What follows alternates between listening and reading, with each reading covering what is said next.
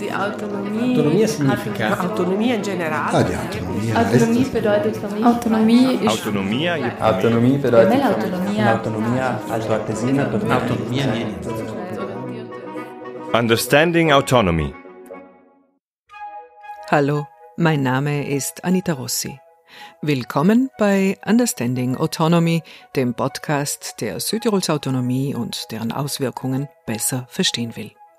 Ich bin eine Südtirolerin, die sich in zwei der drei Landessprachen gleichermaßen daheim fühlt und ich glaube Land und Leute recht gut zu kennen. Aber ich möchte mich auf Spurensuche begeben und die Geschichte und Gegenwart der Südtirol Autonomie mit euch neu beleuchten weil sie uns ja allen tagtäglich begleitet, aber oft nicht wirklich sichtbar ist. Ich freue mich, wenn ihr auf dieser Spurensuche mit dabei seid. L'autonomia quasi è data per scontata al giorno d'oggi. Anche in cultura dove tante persone sono ormai giovanissime, hanno 20 anni, cioè sono nate negli anni 90 o addirittura negli anni 2000, per loro l'autonomia è veramente una cosa che sa di vecchio, cioè sa molto anche di foto in bianco e nero, sa di, di maniago, insomma, sempre con questo indice alzato. Ha poco, diciamo, sex appeal l'autonomia per i giovani, il che è anche sbagliato, perché il fatto che noi possiamo vivere in una realtà appunto come la stiamo vivendo adesso è dovuta anche a queste lotte che ci sono state in passato. Però posso anche capire che sono passati parecchi anni, appunto 50 anni dal 72. Il mondo è cambiato. So viel sei schon mal verraten. Das war die Stimme von Adina Guarnieri, Kulturschaffende in Bozen, zur Frage, warum die Südtirol-Autonomie kaum Eingang findet in aktuelle Kulturdebatten. Und damit sind wir schon mittendrin in der Suche nach Erklärungen. Auch der Historiker Hannes Obermeier versucht dies in seiner Bestandsaufnahme.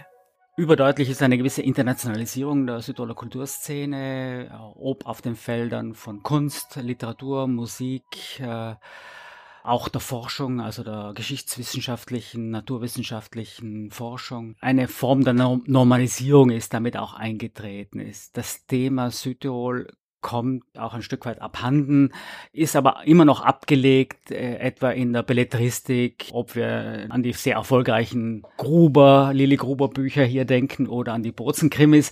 Also das Lokalkolorit äh, zieht natürlich, aber bedient nun ganz andere Register, vielfach auch vor einem touristischen Hintergrund, keine Frage. Aber insgesamt würde ich sagen, ist die Kulturszene sehr, sehr vielfältig, pluralistisch geworden und im besten Sinne auch europäischer, als sie es noch vor 20, 30, 40 Jahren war. Avete sentito la voce dello storico Hannes Obermeier analizzare lo status quo di oggi in provincia rispetto allo scenario culturale. Ma partiamo con ordine. Avete mai pensato cosa significhi per voi il termine cultura? Nella vita di tutti i giorni la parola cultura viene usata in così tanti ambiti e contesti che è arrivata a significare un po' tutto e niente. Parliamo di cultura del dibattito, di cultura calcistica, di sottoculture o subculture, persino di cultura alimentare, di tecniche culturali e di cultura politica. Forse dovremmo parlare di cultura al plurale, nelle scienze umane e sociali, per cultura, si intende tutto ciò in cui le persone credono, come vivono e cosa sanno. Cultura, questo è certo, non è qualcosa di naturale, ma è sempre creata o determinata dalle persone e quindi costruita, un costrutto umano. La cultura in cui una persona cresce dipende dalla società di origine, Parliamo di celebrazioni religiose, di feste popolari e altri rituali o usanze in Alto Adige. Esse servono a rappresentare, a rendere visibile, a trasmettere e rinnovare i valori culturali di una società. Ed è qui che entra in gioco il termine Leitkultur, la cultura guida, che rappresenta l'identità propria di una nazione o di un territorio. Le minoranze non sempre condividono il patrimonio culturale della maggioranza, ma allora la maggioranza non va forse a escludere, a ghettizzare o estromettere proprio attraverso la Kultur? Und was hat das alles mit der Autonomie und der Minderheitensituation in Südtirol zu tun? Nun, Kultur, ein gemeinsames Geschichtsbewusstsein, Brauchtums- und Traditionspflege und so weiter sind wesentliche Elemente, um die gemeinsame Identität einer Minderheit zu erhalten. Kultur ist zudem wichtig, um sich als Minderheit von der Mehrheit abzugrenzen. Für Minderheiten ist der Schutz der Kultur daher immer grundlegend. Andererseits spiegelt Kultur und das allgemein betrachtet gern den Wunsch nach Veränderung, den Widerspruch zur Tradition wider. Durch die Minderheitensituation und durch das darin steckende, bewahrende Element bleibt aber oft wenig Raum für solche Veränderungsprozesse. Wie wir in der Geschichtsfolge gelernt haben, ist Südtirol mit seiner Geschichte der Annexion von 1920 in Europa kein Einzelfall. Aufgrund der vielen Kriege zwischen den Nationalstaaten kam es auf dem Kontinent immer wieder zu Grenzverschiebungen und auch Angliederungen an andere, fremde Staaten. Beispiele gibt es genug etwa die ungarischen Minderheiten in Mitteleuropa, zum Beispiel in Rumänien oder der Slowakei, aber auch die polnischen Minderheiten in Litauen, die dänische Minderheit in Deutschland und umgekehrt die deutsche Minderheit in Dänemark. Die Kultur des Staates, in dem die eigene Minderheitensprache mehrheitlich gesprochen wird, ist dabei meist ein wichtiger Referenzpunkt.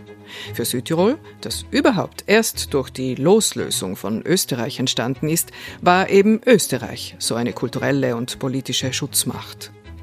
Die größte Sprachgruppe Südtirols, die deutsche, hat also ein kulturelles Hinterland, während dies die ladinische zum Beispiel nicht hat. Dopo l'esperienza dell'oppressione culturale sotto il fascismo italiano, l'accordo Gruber-De Gasperi del 1946 introdusse addirittura una clausola a tutela della cultura. Vi si legge che la nuova autonomia ha il compito di, e qui cito l'originale, to safeguard the ethnical character and the cultural and economic development of the German speaking element quindi di salvaguardare il carattere etnico e lo sviluppo culturale ed economico dell'elemento di lingua tedesca, cioè di proteggere lo sviluppo culturale delle minoranze. Se parliamo di cultura, bisogna prendere atto che questa in Südtirolo è molto più politica di quanto lo sia in altre regioni.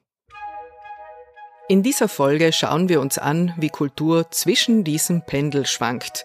Und da meine ich erstens den Schutz der deutschen und ladinischen Minderheitenkultur vor der drohenden Assimilation durch die italienische Mehrheitsgesellschaft, Kultur also als Mittel der Selbstbehauptung, als Minderheit und als Mittel des sogenannten Volkstumskampfes bis 1972 und hinauf bis in unsere Zeit.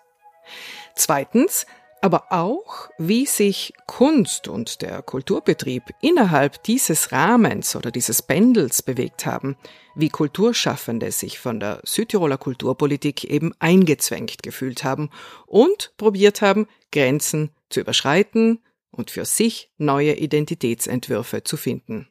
Dazu tauchen wir zunächst in die Südtiroler Geschichte ein und blicken zurück auf die Situation vor über 100 Jahren. Quando al termine della Prima Guerra Mondiale l'Alto Adige passò all'Italia, iniziò una nuova epoca anche sotto il profilo culturale. Nella quotidianità questo cambiamento si avvertì subito, ad esempio in cucina, dove, come scrive il giornalista e storico altoatesino Klaus Gatterer, ai piatti tipici della tradizione contadina locale, ai Knödel Plentum Muas, si aggiunsero maccheroni, spaghetti, risotto e minestrone. Anche sul piano culturale i cambiamenti furono decisivi.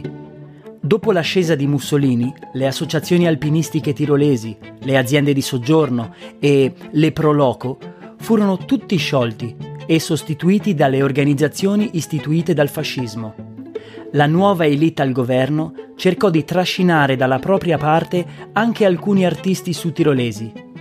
Ad esempio, Albin Eggerliens, fu invitato più volte all'Esposizione internazionale d'arte di Venezia e artisti e scultori locali ricevettero dal regime svariati incarichi.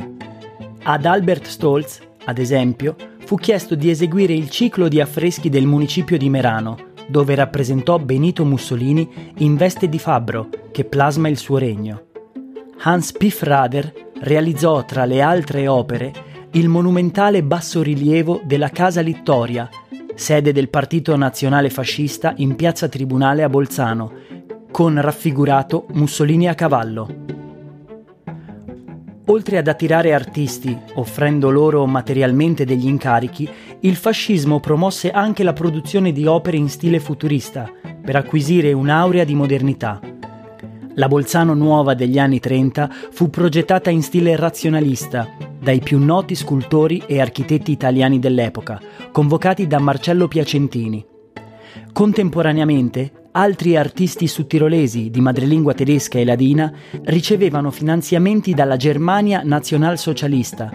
Gli scrittori e le scrittrici, che difficilmente potevano adattarsi alle linee del regime fascista, guardavano appunto a nord, verso la Germania. Grande successo ebbe in particolare Georg Oberkofler, i cui romanzi Die Knappen von Prettau o Der Bahnwald lasciano intuire la vicinanza all'ideologia nazionalsocialista. Sulla scia dell'almanacco contadino Rheinmichel scoppiò una vera e propria letteratura degli almanacchi, che offriva un mix tra pillole di saggezza popolare, consigli per l'agricoltura e storie della tradizione contadina locale. L'almanacco veniva letto nell'ottica di mantenere e rafforzare l'identità tirolese tedesca repressa dal regime fascista.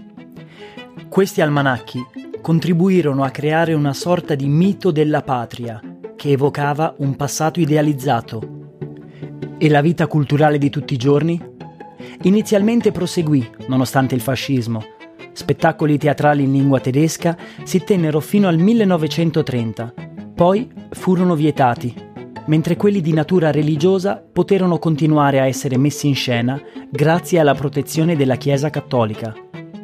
Contemporaneamente il mondo della cultura veniva strumentalizzato anche dal Völkischer Kampfring Südtirols, il Fronte Patriottico Sudtirolese, un'organizzazione di stampo nazista considerata illegale nell'Italia fascista, che utilizzava la cultura a fini politici, propagandava l'annessione del Sudtirolo alla Germania e si ispirava a principi di obbedienza al Führer canti e balli di gruppo e la salvaguardia degli usi e costumi tirolesi contribuirono nel tempo a rafforzare l'organizzazione, alla quale adempirono soprattutto i giovani. Alla vigilia delle opzioni, nel 1939, il Fronte Patriottico Sudtirolese lanciò una massiccia campagna di propaganda per convincere i sudtirolesi di lingua tedesca e ladina a emigrare nel Reich. La cultura tirolese tedesca a lungo repressa dal regime fascista, venne così utilizzata come strumento di propaganda. Hannes Obermeier haben wir schon in der Geschichtsfolge kennengelernt. Historiker und Senior Researcher an der EURAG. Er blickt zurück auf das Verhältnis zwischen der Kulturszene auf der einen und den Autonomieverhandlungen in den 1960er und 70er Jahren auf der anderen Seite.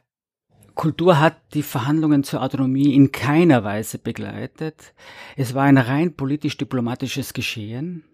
Und kein einziger der politischen Akteure und Akteurinnen hat sich je darum gekümmert, was in der Literatur stand.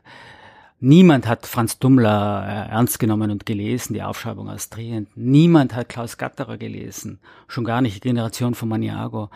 Das heißt, wir haben hier Sphären, die miteinander nicht nur nicht kommunizierten, sondern radikal nicht miteinander kommunizierten. Und das erklärt auch vielfach das Kontroversielle der Zeit. Das liegt allerdings auf der Linie der übrigen europäischen Gesellschaften, hier noch verstärkt durch diese Opposition als extrem reaktionär wahrgenommenen politischen Umfelds und einer progressiven Szene, abgelegt etwa in Casas berühmter Rede, Literaturrede von 1968 wiewohl in Südtirol kein echtes 68 zutage tritt. Ich meine, das ist, äh, es gibt äh, nur Spurenelemente, Alexander Langer etwa, äh, aber sehr minoritär und enorm ausgegrenzt.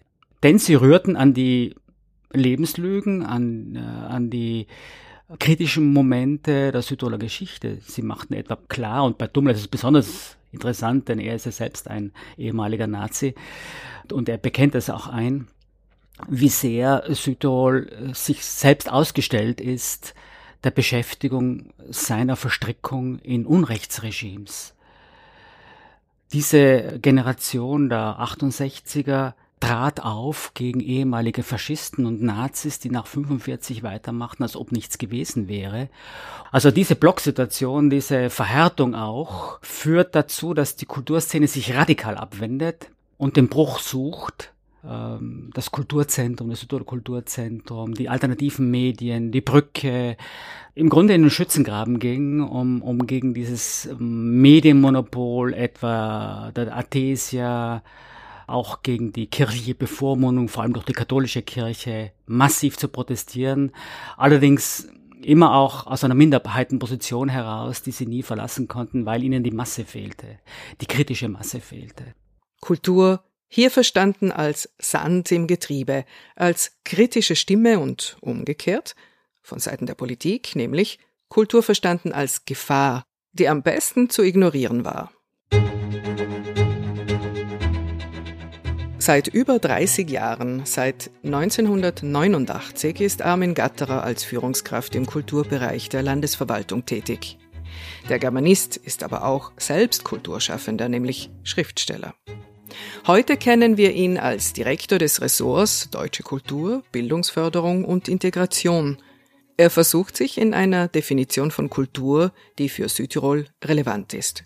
Ja, in Weiten ist Kultur alles, was nicht Natur ist, also alles, wovon sich Menschen leiten lassen, Werte, Beziehungen, äh, Formen, äh, wie sie sich organisieren, Dinge, die sie herstellen, Artefakte, Produkte, Veranstaltungen, all das ist Kultur im weiten Sinn.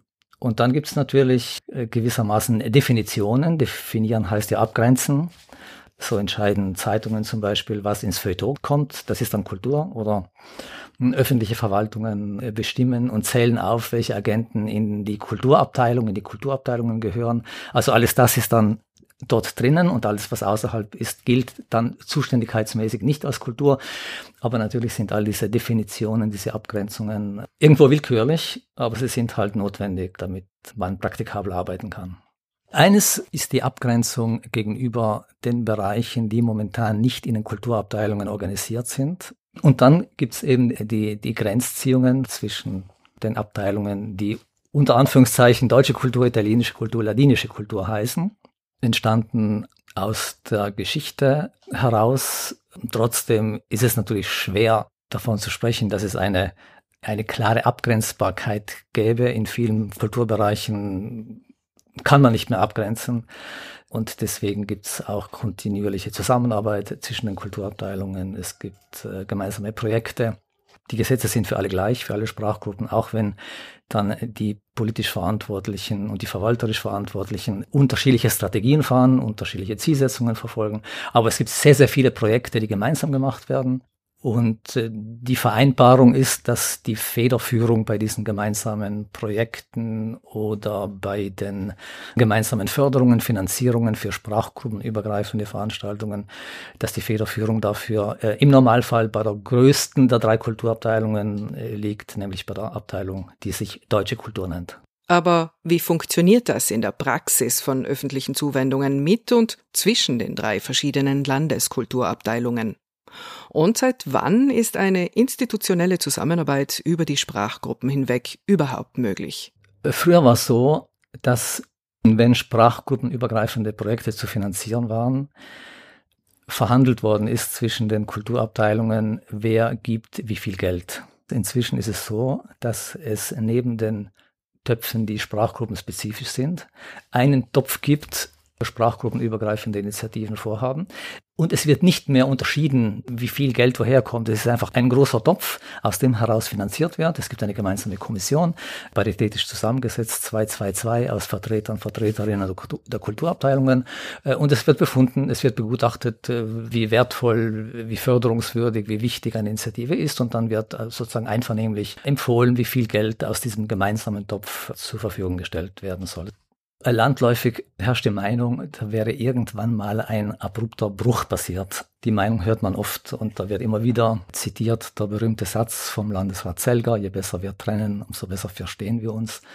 In der Anfangszeit und bis hin zum Erringen der Autonomie war Kulturpolitik natürlich auch im Dienst von der Politik, die um Autonomie gekämpft hat. Also eine Politik, die aus der Defensive heraus entstanden ist, weil es sehr darum ging, die Spielräume für die Minderheiten politisch und deswegen auch kulturell zu, äh, zu sichern, zu erkämpfen. Und aus dieser Defensive heraus muss man auch diesen Satz verstehen. Natürlich beinhaltet er ein Vokabular, das mit der Trennung das heutzutage keinen Konsens mehr hätte. Man könnte aber in eine moderne Sprache übersetzt sagen, es, es ging damals ja auch um Diversität, so wie es heute um Diversität geht. Es geht darum, dass Gruppen, übrigens nicht nur sprachliche Gruppen, sondern auch äh, andere, dass Gruppen die Möglichkeit haben, sich zu entfalten nach ihren Bedürfnissen, nach ihren Wünschen, dass sie Spielräume haben, dass sie nicht äh, unter das Diktat eines gemeinsamen Daches, eines gemeinsamen Nenners gezwungen werden. Also insofern ist die Möglichkeit der Ausdifferenzierung, die Möglichkeit der Eigenständigkeit etwas, was mit Diversität zu tun hat. Und wenn wir heute drüber schreiben würden, je besser wir Diversität schützen, umso besser verstehen wir uns, dann hätten wir diesen Satz vom Landesrat Zelger in eine ganz moderne Version gegossen. Im Übrigen, um nochmal zurückzukommen auf die Bemerkung, dass es falsch ist anzunehmen, dass irgendwann einmal ein Bruch eingesetzt wäre. Natürlich, in den 90er Jahren, mit der Ära, die mit Dornwalder begonnen hat, ist der Aspekt, dass Kulturpolitik im Dienst von Volkstumspolitik gestanden ist, schwächer geworden man hat ähm, immer stärker gesehen, dass Kultur viele, viele andere Aspekte auch noch hat, die genauso wichtig sind oder vielleicht noch wichtiger sind als die Zugehörigkeit zu einer oder zu anderen Sprachgruppe. Das war ein Prozess, der in den 90er Jahren begonnen hat und äh, bis heraufgeht in die Gegenwart. Und es kommen natürlich viele, viele Fragen dazu. Mit den neuen Mitbürgerinnen und Mitbürgern stellen sich ganz neue Fragen. Das klassische ethnische, Deutsch, Italienisch, Ladinisch natürlich überlagern.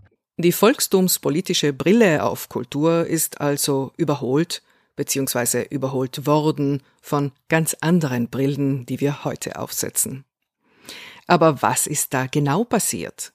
Armin Gatterer zu den Entwicklungen der 1990er und 2000er Jahre in der Südtiroler Kulturszene und Kulturpolitik. Es hat plötzlich Initiativen gegeben, die sehr großzügig gefördert worden sind. Es hat einen Schub gegeben in den 90er Jahren dann an an neu entstehenden äh, kulturellen Initiativen, die Städtetheater, die Landesmuseen. Äh, es, es kam plötzlich mehr urbane Kultur mit ins Spiel. Es sind die Fundamente gelegt worden für Forschung, Eurac, Universität. Und es war sozusagen ein Aufbrechen, ohne dass aufgebrochen hätte werden müssen. Es ging einfach nur ums Zulassen, ums Zulassen dessen, was im Feld so im Entstehen war.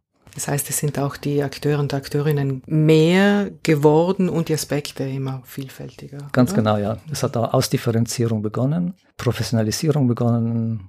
Es sind die Fundamente gelegt worden eben für, für Dinge, die heute einfach wichtige Player sind. Nicht nur in der Kultur, nicht nur in der Forschung, sondern gesamtgesellschaftlich. Und äh, zusätzlich kam dazu, dass das kapillare Netz an kultureller Basisversorgung, die Bibliotheken, die Jugendtreffs, äh, die Bildungsausschüsse, es ist in diesen Jahren wirklich ein kapillares äh, Netz aufgebaut worden, sodass wir mittlerweile nach diesen zweieinhalb Jahrzehnten, drei Jahrzehnten wirklich, man kann sagen, keine Gemeinde mehr haben, wo es keine Bibliothek gäbe, äh, wo es keinen Bildungsausschuss gäbe, wo es keinen Jugendtreff gäbe. Das alles war natürlich auch möglich dank der finanziellen Ausstattung. Die Landeshaushalte sind äh, damals in den 90er Jahren wirklich von Jahr zu Jahr erklecklich gewachsen bis in den Anfang der Nullerjahre. Auch insofern war es, war es leicht, Kulturpolitik zu machen in dieser Zeit. Also zum einen, man durfte einfach zusätzliche Brillen zur volkstumspolitischen mit dazu aufsetzen und, und zum zweiten, man hatte die Mittel von Jahr zu Jahr zuzulegen und, und zu wachsen, was dann ab der Mitte der Nullerjahre etwas schwieriger geworden ist, weil natürlich man etwas genauer hinschaut und die Kreuzer äh, etwas genauer umdreht, bevor man Mittel einsetzt. Der Landeshaushalt ist zwar weiterhin jährlich gewachsen, aber noch deutlicher gewachsen ist das Ringen um Anteile von Seiten der Kulturschaffenden. Zu den größten Herausforderungen in der Kulturpolitik heute gehören Fragen zur Integration neuer MitbürgerInnen, Zukunftsthemen der Jugendarbeit und dann auch noch ein gutes Zusammenwirken zwischen Hauptamtlichen und Freiwilligen in der Kulturarbeit. Bevor wir uns mit dem Jetzt beschäftigen, lasst uns nochmals einen Sprung in die Geschichte machen, um besser zu verstehen, welche Rolle Kultur in der Zeit der Autonomieverhandlungen spielte. Begeben wir uns auf eine Zeitreise in die späten 1960er Jahre. Als das Walterhaus 1967 eingeweiht wurde, verteilte eine Gruppe von Jugendlichen Flugzettel, auf denen sie eine kulturelle und ethnische Öffnung forderten. Dieses Credo wurde von der Südtiroler Hochschülerinnenschaft aufgegriffen, die in den späten 1960er Jahren großen Anteil am gesellschaftlichen und kulturellen Umbruch im Land hatte. Damit wären wir auch wieder bei CASA und der Studientagung von 1969, die von der Südtiroler Hochschülerinnenschaft organisiert worden war. Josef Zoderer und Herbert Rosendorfer veröffentlichten erste Texte in der SH-Zeitschrift Scholast. Dem Je klarer wir trennen, desto besser verstehen wir uns von Anton Zelger folgten längst nicht mehr alle. Alexander Langers Antwort auf Zelgers Slogan lautete Je weniger die Leute miteinander zu tun haben, desto fremder sind sie sich. Je mehr sie zusammenarbeiten, desto besser verstehen sie sich. Deutschsprachige alternative Gruppen suchten den Austausch mit der italienischen Kulturszene. Ein erstes Beispiel dafür war die Südtiroler Künstlergruppe. In einem zweisprachigen Manifest sprach sie sich für mehr Toleranz in der Kunst und gegen Volkstümelei aus. Die Merana Galerie am Corso war eine treibende Kraft hinter diesem Aufruf.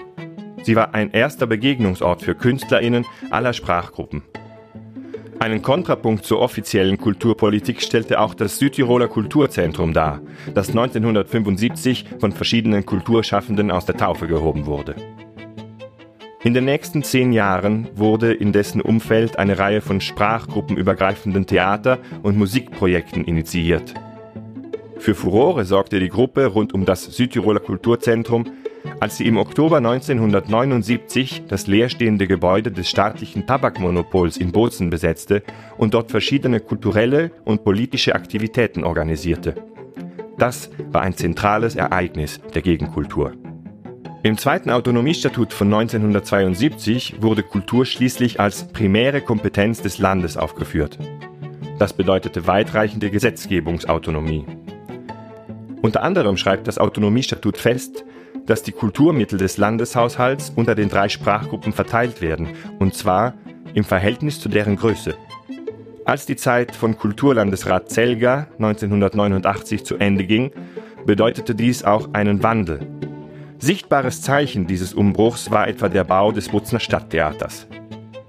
Die italienischsprachige Bevölkerung Bozens wünschte sich in den 1990er Jahren ein neues Zuhause für das Teatro Stabile. Das Walterhaus symbolisierte das Bollwerk deutscher Kultur in Südtirol und kam daher nicht in Frage. Die Stadtverwaltung hatte nicht das nötige Geld, um einen Neubau zu finanzieren. Das deutschsprachige Kulturressort war aus verschiedenen Gründen zunächst gegen das Projekt. Insgeheim sah man vielleicht Innsbruck als kulturelle Landeshauptstadt des deutschsprachigen Südtirols an und wollte Bozen in dieser Hinsicht nicht aufwerten. Schließlich gab man den Widerstand auf. 1999 wurde das neue Stadttheater feierlich eröffnet. Teatro Stabile und Vereinigte Bühnenbozen teilten sich seitdem dasselbe Haus. Mit dem Bau des Museums, des Museums für zeitgenössische und moderne Kunst und mit der Gründung der Freien Universität Bozen wurde schließlich ein neues Kapitel aufgeschlagen. Ecco spiegata una parte di questo mutamento in politica. Ecco come le vecchie politiche culturali riparatrici, con l'obiettivo proprio di preservare, sono state superate da altre sfide e dal vento di cambiamento che soffiava a cavallo del millennio. Ma prima che questo avvenga ci vogliono visioni. Alcuni intellettuali che con le loro idee e pratiche inizialmente vanno a cozzare con concetti diametralmente opposti. Uno di questi è Aldo Mazza, fondatore di Alfabeta, scuola di lingue, oltre che casa editrice. Mazza è esperto di insegnamento della seconda lingua e di scambio interculturale. Si è trasferito in Alto Adige da Salerno 50 anni fa, proprio nell'anno in cui è entrato in vigore il secondo Statuto di autonomia, nel 1972. Se penso quando sono arrivato e devo dire che ero totalmente impreparato a quello che mi aspettava e l'accoglienza che ho ricevuto erano appena finite le bombe, c'era un clima effettivamente di tensione molto forte che si sentiva. L'accoglienza è stata anche non delle migliori, diciamo, eh, rispetto al fatto che poi stavo con una ragazza che poi è mia moglie di lingua tedesca e quindi era un po' quello che invadeva e l'italiano che arrivava a prendersi la sudtirolese. Il clima allora era effettivamente da parte della famiglia di mia moglie molto, molto intimorito verso, dalla mia presenza. Gli strumenti che ho usato allora per non entrare subito in una situazione di contrapposizione rispetto a questa accoglienza sono stati quelli di cercare di capire le ragioni dell'altro no? e anche di cercare di approfondire, conoscere proprio la storia, no? per arrivare a, a, mettere a fuoco il perché ci fossero certi atteggiamenti che non erano razzismo, ma erano storicamente segnati da un passato difficile, no?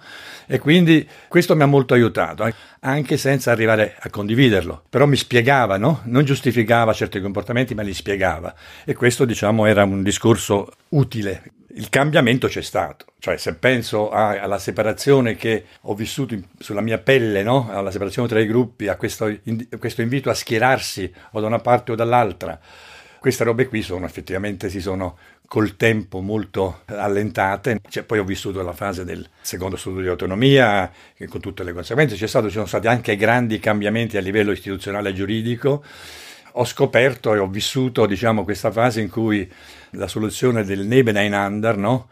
è stata vista come quella che poteva farci superare il Gegeneinander, l'essere l'unico contro l'altro, e poteva servire a, a gestire il conflitto, no? che all'epoca era molto forte. Un'altra chiave di lettura e soprattutto di apertura è stato per Aldo Mazza l'apprendimento della lingua, della seconda lingua, la lingua dell'altro, come la chiama lui. Io ho, visto come ovvio quello di cercare di imparare il tedesco mm, come unico modo per poter poi entrare veramente in questa realtà e non viverla parzialmente. La società che ho trovato viveva, insomma, eh, c'erano due polarizzazioni, Mir sei Mir, no?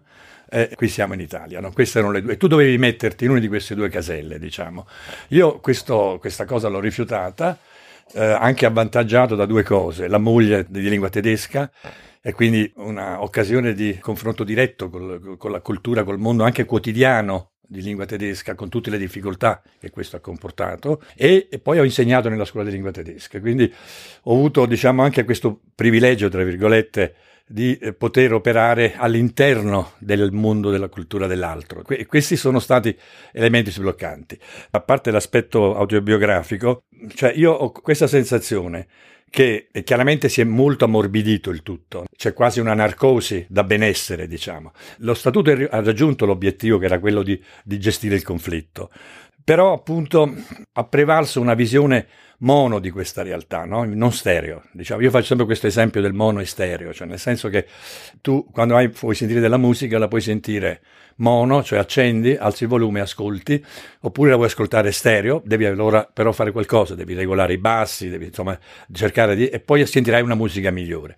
Ecco, qui quello che io ho visto è che nonostante appunto la, la, la fine del conflitto, si è fatto molto poco in termini di tentativo di realizzare lo stereo, cioè si sono creati due mono, due mono che non litigano, non si arruffano, però di fatto sono ognuno per i fatti suoi. No? Cioè, creato, si è sviluppata una società parallela, dove le parallele non si incontrano mai. Se guardiamo il teatro, se guardiamo, ti faccio l'esempio da editore, se faccio presentazioni di libri, se io sto nella Claudio Augusta avrò un pubblico italiano, se sono la Tessman avrò un pubblico tedesco. Ecco, quello che non è cambiato appunto è questo fatto che molto raramente, a meno che non sia, ti ripeto, musica o arte, molto raramente c'è un pubblico effettivamente misto, un pubblico che riesca a gestire l'elemento culturale che non è linguisticamente assegnato uno all'altro, insomma. Le osservazioni di un intellettuale riguardo alle divisioni etniche e al desiderio di un correttivo. Ma quali sono le iniziative culturali che hanno cercato di abbattere questa divisione, di colmare il vuoto? Un esempio che mi piace fare è quello del film club, dove è chiaro che rimangono i film in italiano e in tedesco, ma è significativo il fatto che il fatto di farli, no? Nella stessa casa, sotto lo stesso tetto, porta a stereo. Tu hai un'offerta contemporanea, scegli a seconda della lingua del film dove vuoi andare. Se faccio l'esempio invece, se guardo all'attività delle biblioteche, no? Sono mono. Se guardo anche al mondo dell'informazione, lo trovo mono. Non è questione della lingua in cui si sviluppa il giornale o quello che sia, ma proprio il fatto che tu guardi solo una parte della realtà, racconti una parte della realtà. Quello che manca è, a livello anche culturale, sono iniziative che vedano questo territorio come un'unità, unità fatta da altoatesini, sudtirolesi, ladini, i nuovi cittadini, guardare sempre il tutto e fare un'offerta culturale che non pensi in termini mono solo in una direzione, ma faccia dei tentativi consapevoli nella direzione di rivolgersi a tutti. La scuola di lingue e la casa editrice Alfabeta è, lei stessa, un esempio di questa volontà. Fondata nel 1987, Alfabeta è nata in un periodo in cui la cultura era ancora fortemente politicizzata, nel senso di Volkstumskampf. Quando noi siamo venuti al mondo c'era ancora Zelger come assessore e non eravamo proprio previsti. Io ricordo, ci si chiedeva uno schieramento, cioè dovevo fare l'associazione o italiana o tedesca. Se io rifiutavo questo, e questo l'alfabeta l'ha, l'ha rifiutato dal primo momento, noi abbiamo sempre detto noi siamo Alto Adige Südtirol, ne siamo questo, e il sistema stesso andava in difficoltà perché non era quasi previsto questa cosa qui. E devo dirti che ho avuto resistenze ancora più forti da parte italiana che da parte tedesca. E quindi noi siamo nati con questa cosa che sembravamo un oggetto strano, no? Devo ammettere che hanno applicato le leggi con noi, no? nel senso, anche se non avevamo lobby, eccetera, questo eh, lo devo riconoscere, che noi abbiamo puntato tutto sulla qualità. Cioè abbiamo detto, noi non facciamo ideologia, noi eh, dobbiamo fare il prodotto che sia il massimo possibile per le nostre eh, capacità e questa qualità poi man mano è stata la cosa che ha vinto. Ci muovevamo per la promozione della multiculturalità in questa terra. Io ricordo che, per esempio, le cose più belle le abbiamo fatte proprio in quegli anni. Io mi ricordo che per esempio abbiamo portato avanti questo discorso lingua e cultura, non so, facevamo il Suttiler Rise per gli italiani, no? E facevamo però l'Italian Rise per i sudtirolesi, perché per esempio c'era una scarsissima conoscenza del mondo italiano, anche quello nazionale, e quindi cercavamo anche di eh, far capire che dietro a questa fatica della lingua, no? C'era anche la possibilità di entrare in un mondo culturale. Questa è la grande chance di questo posto, ma che sembra che qui venga visto più come un lust, come una, una sfiga, come qualcosa di negativo. Perché tu ti apri un orizzonte, hai una possibilità di vivere una vita in cui il tuo mondo culturale si allarga in maniera incredibile. No? Cioè, a me fa un po' rabbia che non venga visto, che non venga vista l'enorme chance noi abbiamo un paesaggio bellissimo. Siamo riusciti nel giro di quando sono arrivato io negli anni 70 il turismo c'era, ma non come adesso, no? Siamo riusciti proprio a sfruttare al massimo, forse troppo. Abbiamo venduto, tra virgolette, questa terra ai turisti, dicendo venite qua che è bello. E la gente viene, è contenta, e quindi il, il paesaggio è una risorsa. Ora, la multiculturalità, il multilinguismo, il plurilinguismo di questa terra è anche una risorsa. L'abbiamo sfruttata allo stesso modo? A parte i menù dei ristoranti. No, dico, com'è possibile che questa terra non abbia sviluppato, non abbia visto nella, nel cittadino bilingue a casa in due culture una cosa da potenziare, da stimolare, no? Adesso c'è iniziativa, Zelt, si tenta di fare qualcosa, ma fino a qualche anno fa era quasi ignorata. Ecco, è come se tu avessi un know-how, no? E non lo sfrutti. In tutto questo, il pensiero del visionario politico sudtirolese Alexander Langer pacifista e pioniere della convivenza, scomparso nel 1995, è a portata di mano. Aldo Mazza lo conosceva bene e ne ammirava la chiarezza. Langer con il suo discorso, per me l'esperienza comincia nel 76-77, cioè indica una terza via, che a fianco al Mir Saint Mir e siamo in Italia, c'era una terza possibilità. Questa ipotesi no, di interpretare questo territorio partendo da questa, questa, terza via, da questa terza possibilità, di non lasciarsi incasellare in quelli che erano gli schemi previsti dalle istituzioni, ma riuscire a, a svilupparsi in maniera autonoma a cavallo tra le due cose. Questo a imparare a sconfinare. Nel decalogo Langer parla in maniera secondo me molto precisa e molto puntuale questo invito al tradimento della compattezza etnica, no? a essere traditori, però non transfughi. Eh, cioè questa complessità che lui mi ha offerto e questa possibilità di vedere queste cose sono state decisive per me. Eh, io ho cercato veramente in maniera molto modesta e non paragonabile, ma di implementare questi discorsi nella realtà, nelle mie attività. Poi quando si parla di Langer io faccio sempre un discorso. Se io torno agli anni 70, quando sono arrivato, se chiudiamo gli occhi e immaginiamo questa terra senza Langer, cioè senza l'opzione che Langer ha proposto in quegli anni, sarebbe una terra poverissima questo disturbo che lui ha fatto al sistema era necessario. Dalla cultura alla politica e dalla politica alla cultura. Adina Guarnieri, storica dell'arte, curatrice e operatrice culturale bolzanina, conosce i risvolti di questo connubio. A lei chiedo com'è fare cultura, portare avanti progetti culturali in una provincia autonoma come quella sudtirolese. Fare cultura in Alto Adige è sicuramente molto più facile, molto più agevole che in altre province perché semplicemente qua da noi ci sono più soldi, ci sono più fondi e vengono finanziati parecchi progetti.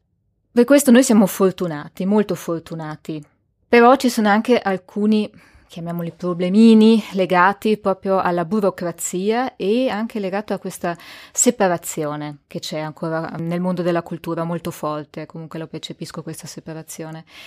Perché anche solo per richiedere dei fondi ci sono fondi diversi, no? c'è la cultura tedesca e la cultura italiana e per fare richiesta, insomma, sono sempre due iter diversi, due richieste diverse, ci sono dei criteri che non sono sempre gli stessi, gli interlocutori cambiano. Per questo uno che lavora nell'ambito della cultura spesso mh, non è un burocrate, no?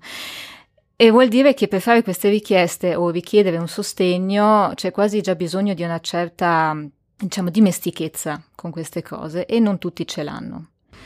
Sicuramente uno deve valutare bene perché mh, a volte uno ha più probabilità di successo richiedendo fondi alla cultura tedesca oppure più alla cultura italiana, dipende dal progetto che uno vuole portare avanti. E ovviamente se uno fa richiesta anche alla regione, quello è un altro pozzo ancora.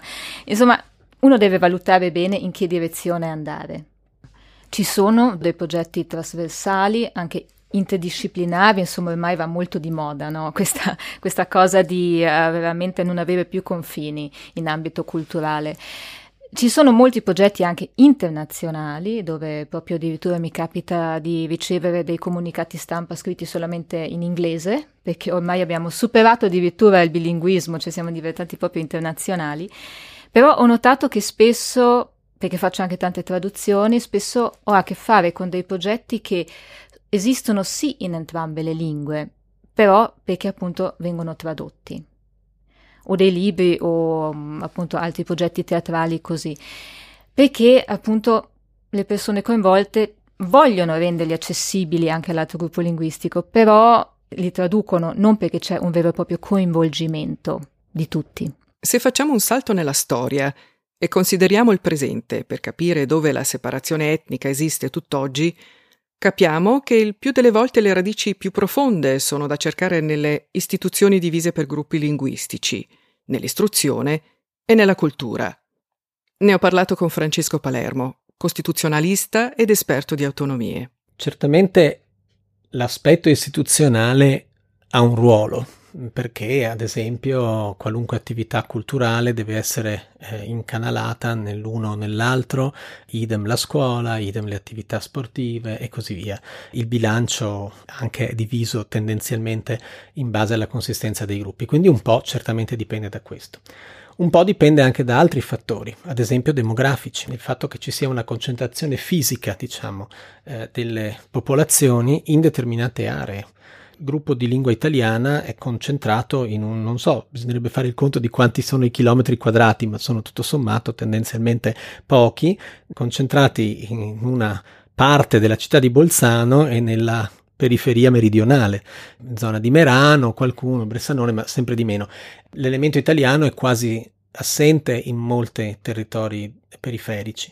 Idem per la popolazione ladina, ancora di più, mm, evidentemente, che è ora più piccola e concentrata in un territorio ancora più, più piccolo. Quindi anche questo conta. Sono tanti i fattori, però ci sono anche dei fattori che tendono a superare un po' queste rigidità.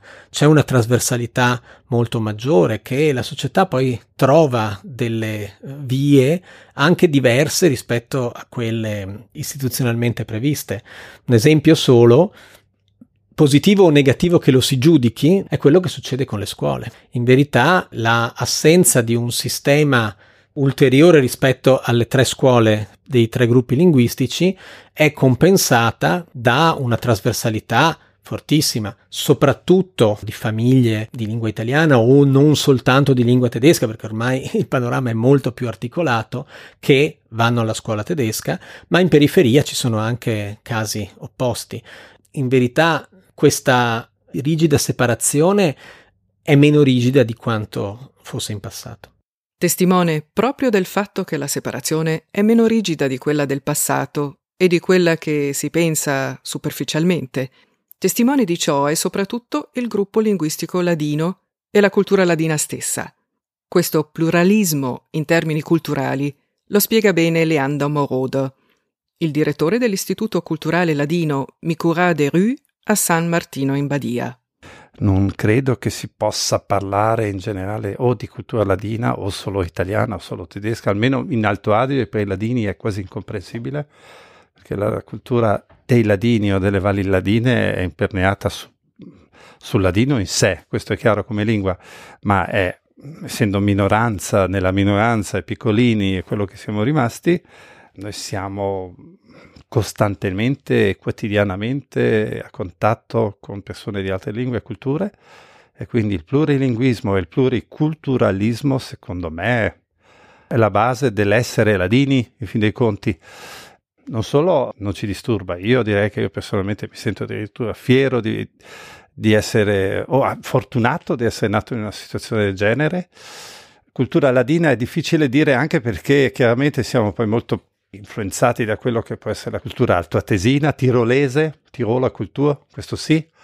Naturalmente la cultura italiana ha una grossa influenza anche su questa provincia e anche su di noi, anche perché la lingua ladina poi è una lingua neolatina e quindi non si può fare diversamente. Però io direi che chi è più giovane di me, i miei figli o le mie figlie, eh, per loro già il mondo si è aperto e quindi cultura ladina vuol dire l'inglese, vuol dire altre lingue, altre culture. Quelli della mia generazione sono così, viaggiati poco, ma i giovani so e vedo, osservo che vanno, tornano e portano anche cose che nelle nostre vallate non ci sono mai state. Trotzdem alarmieren die Brain Drain Daten aus der letzten WIFO-Studie. Die Zahl der SüdtirolerInnen, die im Zeitraum 2012 bis 2017 abgewandert sind, ist kontinuierlich gestiegen und lag am Ende des untersuchten Zeitraums bei 1500 im Jahr. Nur sehr wenige davon kommen zurück. Hauptziel dieser Abwanderung sind Länder des deutschsprachigen Auslands. Als neuer Wohnsitz wird oft der Studienort gewählt und da kommen die AkademikerInnen ins Spiel. Karrieremöglichkeiten und attraktivere Löhne werden als Hauptgründe für die Abwanderung dieser hochqualifizierten Arbeitskräfte angegeben. Aber zurück zu den Anfangsfragen. Wie ist es nun mit der heutigen Kunst- und Kulturszene in Südtirol bestellt? Was fällt an ihr auf? Befragt habe ich dazu auch Kunigunde Weißenegger, Mitbegründerin des Kulturportals Franz Magazine und der Trendsetter Guide-Reihe Josef selbst Akteurin im Kulturgeschehen.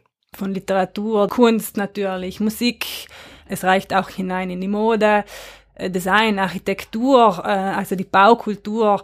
Die Szene in Südtirol ist sehr rege. Also man braucht nur jetzt die verschiedenen Tageszeitungen, Online-Magazine aufzuschlagen oder aufzurufen und dann sieht man was alles passiert und wie viele Menschen, also im zeitgenössischen, aber auch im klassischen, im äh, Volkskultur, kulturellen unterwegs sind und, und Dinge auf die Beine stellen und Sachen, Dinge organisieren. Und versuchen auf internationaler Ebene auch ähm, dabei zu sein und, und rauszugehen. Also uns nicht nur in Südtirol aufzuhalten und schon auch äh, international Aufsehen zu erregen. Was vielleicht schon für mich herausragend ist, ist die Musikszene. Die Fest- und Festivalszene. Denn es gibt, also wir wissen ja, in jedem äh, Tal und Dorf gibt es Musikfeste, Und es gibt aber auch eine sehr rege Festivalszene mit äh, Bands, mit äh, elektronischen MusikerInnen, mit äh, Leuten, die vielleicht Richtung eher ins Zeitgenössische arbeiten. Und also wenn ich jetzt so mir Gedanken mache, dann ist es diese Musikszene, also wo jetzt schon als, als fünf-, sechsjähriges Kind oder vielleicht noch früher haben wir die Möglichkeit, ein Instrument zu lernen. Also ich habe die, wirklich die Möglichkeit und dann eben in einer Musikkapelle zu spielen, eine Band zu gründen, rauszugehen, aufzutreten. Es gibt viele Festivals, es gibt viele Bühnen. Dieses Musikalische, das dann natürlich auch in die anderen äh, Szenen äh, reinspielen kann. Ich weiß, in Tirol zum Beispiel, in Nordtirol, da beneiden sie uns um diese vielen Festivals jetzt. Und im Trentino, wenn ihr jetzt die Nachbarn anschaut, gibt's auch nicht so viele Festivals. Transart, Busoni, Bolzano Festival Bozen, Jazz Festival, Tanzbozen und Filmfestival Bozen sind nur einige dieser international beachteten Festivals in der Verortung der Szene. Da poppt die naive Frage auf, ob wir denn das Beste aus zwei Welten zu bieten hätten. Ob Südtirols Kultur heute eine Brückenfunktion zwischen dem italienischen und dem deutschen Kulturraum innehat. Wir sind über diese Brückenfunktion.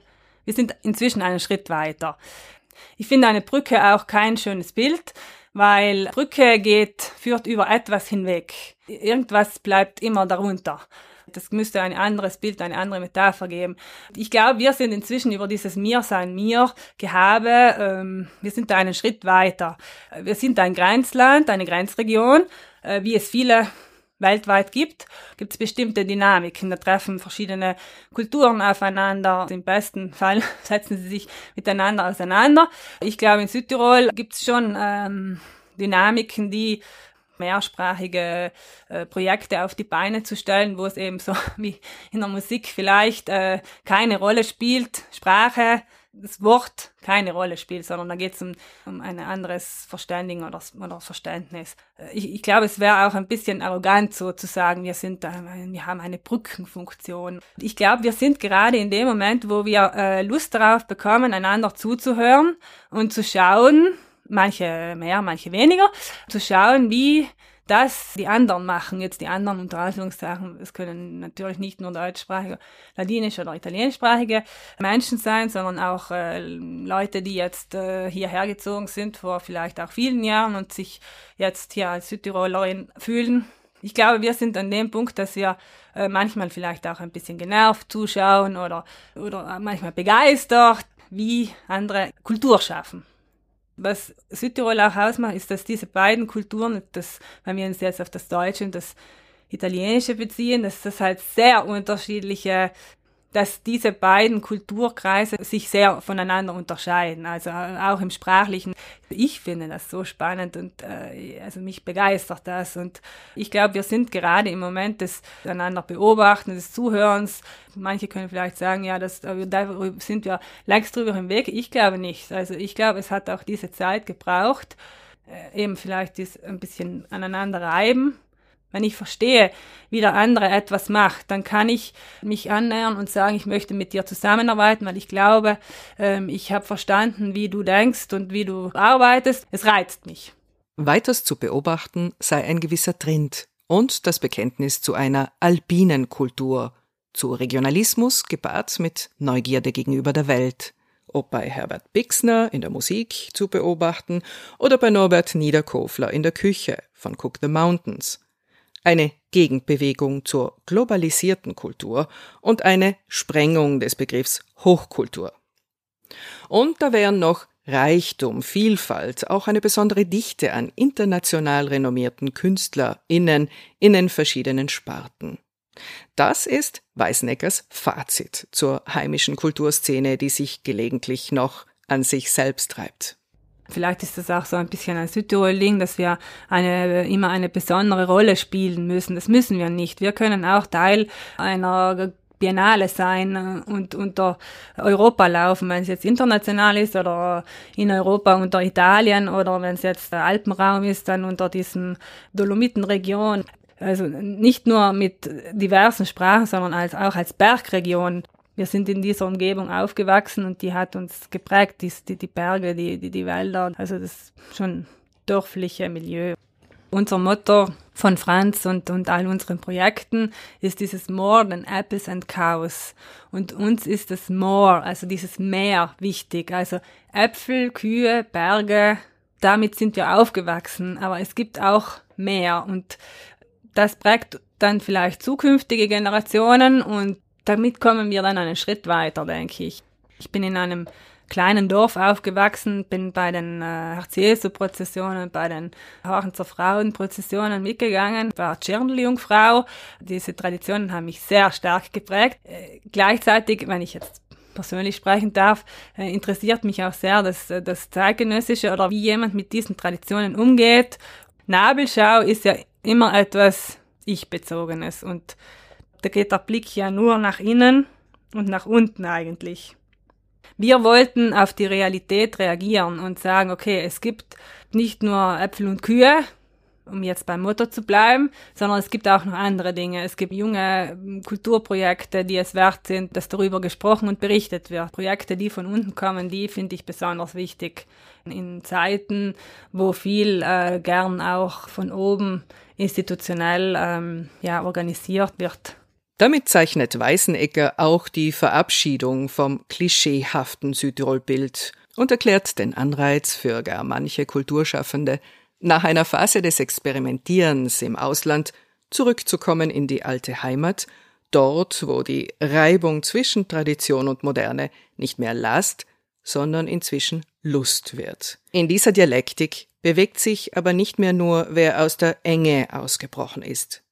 Die rege Kulturlandschaft ist zunehmend Inkubator und Motor. Spielt die Südtirol-Autonomie da überhaupt noch eine Rolle? Also eine Rolle spielt die Autonomie ganz sicher, wenn es um Kulturförderung geht, weil da haben wir ja drei Ämter, die oder Beiräte, die Kultur, die deutschsprachige, italienischsprachige und ladinischsprachige fördern und dann noch einen Beirat für Mehrsprachigkeit. Autonomie spielt sicher eine Rolle, zumindest für jene, die hier aufgewachsen sind, weil wir mit dieser Geschichte, mit unserer Geschichte aufgewachsen sind und die können wir nicht einfach ablegen in dieser Gesellschaft, in dieser Umgebung. Das abzulegen geht schwer. Es ist die Herausforderung in der Kunst oder in der Kultur, Themen nicht unbedingt plakativ anzusprechen, sondern ja, subtil aufzuzeigen oder zu streifen oder mitzunehmen es geht darum, Geschichten zu erzählen. Eine Geschichte erzähle ich am besten an konkreten Beispielen. Die Autonomie, ich denke schon, dass es eine Rolle spielt, wie gesagt, aber subtil und unterschwellig und das ist auch gut so. Und in der Literatur? Inwiefern nehmen Kulturschaffende ganz dezidiert Bezug auf die Südtirol-Autonomie? Auch der Kulturbeamte, Schriftsteller und Beobachter Armin Gatterer meint, der inhaltliche Bezug auf diesen Aspekt unserer Realität sei nebensächlich. Wenn ich an den Josef Zoderer denke zum Beispiel, an die Sabine Gruber, es kommt schon vor, aber eher so als Hintergrund von Stoffen, die über anderes handeln, als Kontext, in, in dem Stoffe, Geschichten platziert werden. Aber das Hauptinteresse ist das von Literatur, Musik, bildender Kunst wohl nicht. Queste tendenze danno all'occhio anche nel settore letterario ed accademico italiano, anche se il boom è arrivato solo in un secondo tempo. Ce ne parla Andrea Carlà, Senior Researcher presso l'Istituto sui diritti delle minoranze di Eurac Research. Negli ultimi vent'anni è definitivamente cambiato qualcosa nel modo in cui si guarda la complessa e movimentata storia dell'Alto Adige. C'è stata una crescita di iscritti dal punto di vista accademici sulle questioni dell'Alto Adige, sulle questioni dell'autonomia dell'Alto Adige. Anche al di fuori dell'Eura si pensa a Lucio Giudice Andrea, il libro con Aldo Mazza, Gabriele De Lucca, poi molti lavori storici, per esempio Carlo Romeo. C'è stato un crescendo di letteratura accademica, di diversi tipi, sia dal punto di vista giuridico, delle scienze politiche e sociali, dal punto di vista storico, di scritti sull'Alto Adige anche perché il mondo accademico locale si è notevolmente sviluppato con l'euro che poi l'università, quindi questo anche ha favorito un eh, incremento dello scrivere da parte di chi studia e lavora e fa ricerca in Alto Adige. Probabilmente questa crescita è dovuta innanzitutto al fatto che c'era un, un, vuoto, perché la maggior parte in passato è normale e quando si parla di conflitti, tensioni etniche, L'attenzione viene data di solito alla minoranza che combatte, che richiede i diritti, piuttosto che eh, alla maggioranza che cede le sue posizioni di potere. Quindi grande attenzione, non so, anche pensiamo all'Irlanda del Nord, grande attenzione ai repubblicani nazionalisti, Sinn Féin, piuttosto che agli unionisti. C'era Probabilmente nel mondo accademico questo vuoto sul tema dell'Alto Adige da autori di madrelingua italiana, non solo di persone che vivono qua, studiosi in Alto Adige, ma anche studiosi che vengono a guardare, perché comunque rimane uno dei pochissimi esempi di democrazia consociativa che ha funzionato. Tutto questo giustifica anche l'interesse letterario? Forse nel mondo letterario e culturale, il recente interesse che c'è per l'Alto Adige, per esempio, certo, gli scritti di Gruber, Francesca Melandri, Alessandro Banta, Marco Balzano, questo revival letterario, culturale, forse è dovuto al fatto che in realtà l'Alto Adige è una realtà molto piccola e fino a poco tempo fa poco conosciuta. Se fino a pochi anni fa chiedevi a 9 persone su 10 nel resto del mondo, vengo da Bolzano, 9 dicevano non ho idea di cosa stai parlando, dell'Alto Adige, non ho idea di cosa stai parlando, e se accennavi Bolzano, uno su 10 ti diceva ah, Busoni era una delle cose più conosciute, ma l'Alto Adige di per sé è una realtà molto piccola ed era poco conosciuta. C'è stato un processo di internazionalizzazione Alto Adige, seguito beh, con le Dolomiti, patrimonio UNESCO, Ozzi. Alto Adige molto inizia a farsi conoscere notevolmente il resto del mondo. Il New York Times ogni tanto pubblica un servizio sull'Alto Adige, magari sono cose turistiche, però una volta non c'erano. Questo livello letterario è dovuto anche a quello che è forse il fatto che il tema etnico che caratterizza quando si scrive l'Alto Adige, tema con grande sex appeal letterario, perché è un tema estremamente complesso, ma allo stesso tempo può essere facilmente semplificato, il che forse aiuta il mondo letterario. Oltretutto è legato a quelli che sono gli aspetti forse più oscuri della natura umana, violenza, discriminazione, però poi tutto questo aggiunto alla questione all'ambiente, al territorio altoatesino, con la sua apertura che sta avendo negli ultimi 15-20 anni verso il resto del mondo, forse può aiutare a spiegarci il, il successo letterario. Nun, was habe ich diesmal gelernt? Vielleicht, dass wir am besten von Kulturen und nicht von Kultur sprechen sollten. Dass die Szene in Südtirol in den letzten 30 Jahren einen enormen Wandel durchlebt hat. Dass ethnische Trennung Fluch und Segen zugleich war. Dass unser mühsam erworbenes Modell der Autonomie untrennbar ist von jedem Kulturverständnis. Auch, dass die Autonomie erfolgreich ist, weil sie Kultur stets im Fokus hatte. Und weiters, dass die Autonomie politischen Errungenschaften, um die uns so viele beneiden, zwar nicht perfekt, wohl aber perfektionierbar sind. Und dabei zitiere ich Aldo Mazza. Kultur jedenfalls, sie hat sich als Motor und auch als Garant für die Südtirol-Autonomie herausgestellt. Die Tatsache, dass wir mehrere Kulturen hier auf unserem Territorium haben, diese Tatsache ist ja der Grund dafür, dass es eine politische Entwicklung gab hin zur Autonomie. Wenn es die verschiedenen Sprachgruppen, Mehrheiten, Minderheiten nicht gegeben hätte, dann hätte auch wenig Grund bestanden, kämpfen zu müssen um die Autonomie. Kulturelles ist der Grund für Autonomie, kulturelles füllt die Autonomie. Die Vielfalt von Kultur ist auch die Gewährleistung dafür, dass es Weiterentwicklung gibt. Ja, Kultur speist diesen Motor, der sich bemüht um ein permanentes Weiterentwickeln von, von Autonomie. Und von diesem Weiterentwickeln wird noch die Rede sein, auch in den nächsten Folgen von Understanding Autonomy. Aber zunächst wollen wir uns der dritten Sprachgruppe im Land hinwenden, den LadinerInnen. Klein, aber fein. So wollen wir der ladinischen Sprachgruppe eine eigene Folge widmen, in der wir auf ihre Geschichte zurückblicken und wichtige Entwicklungen und Rechtsinstrumente zum Schutz der ladinischen Volksgruppe diskutieren. Bis bald! Das war Understanding Autonomy, eine Podcast-Serie der autonomen Provinz Bozen Südtirol in Zusammenarbeit mit dem Center for Autonomy Experience von Eurac Research. Avete ascoltato Understanding Autonomy, una serie podcast della provincia autonoma di Bolzano Alto Adige in collaborazione con il Center for Autonomy Experience dell'Eurac Research. War Understanding Autonomy. Na linea del podcast la provincia autonoma di Bolzano Südtirol in collaborazione con il Center for Autonomy Experience de Eurac Research.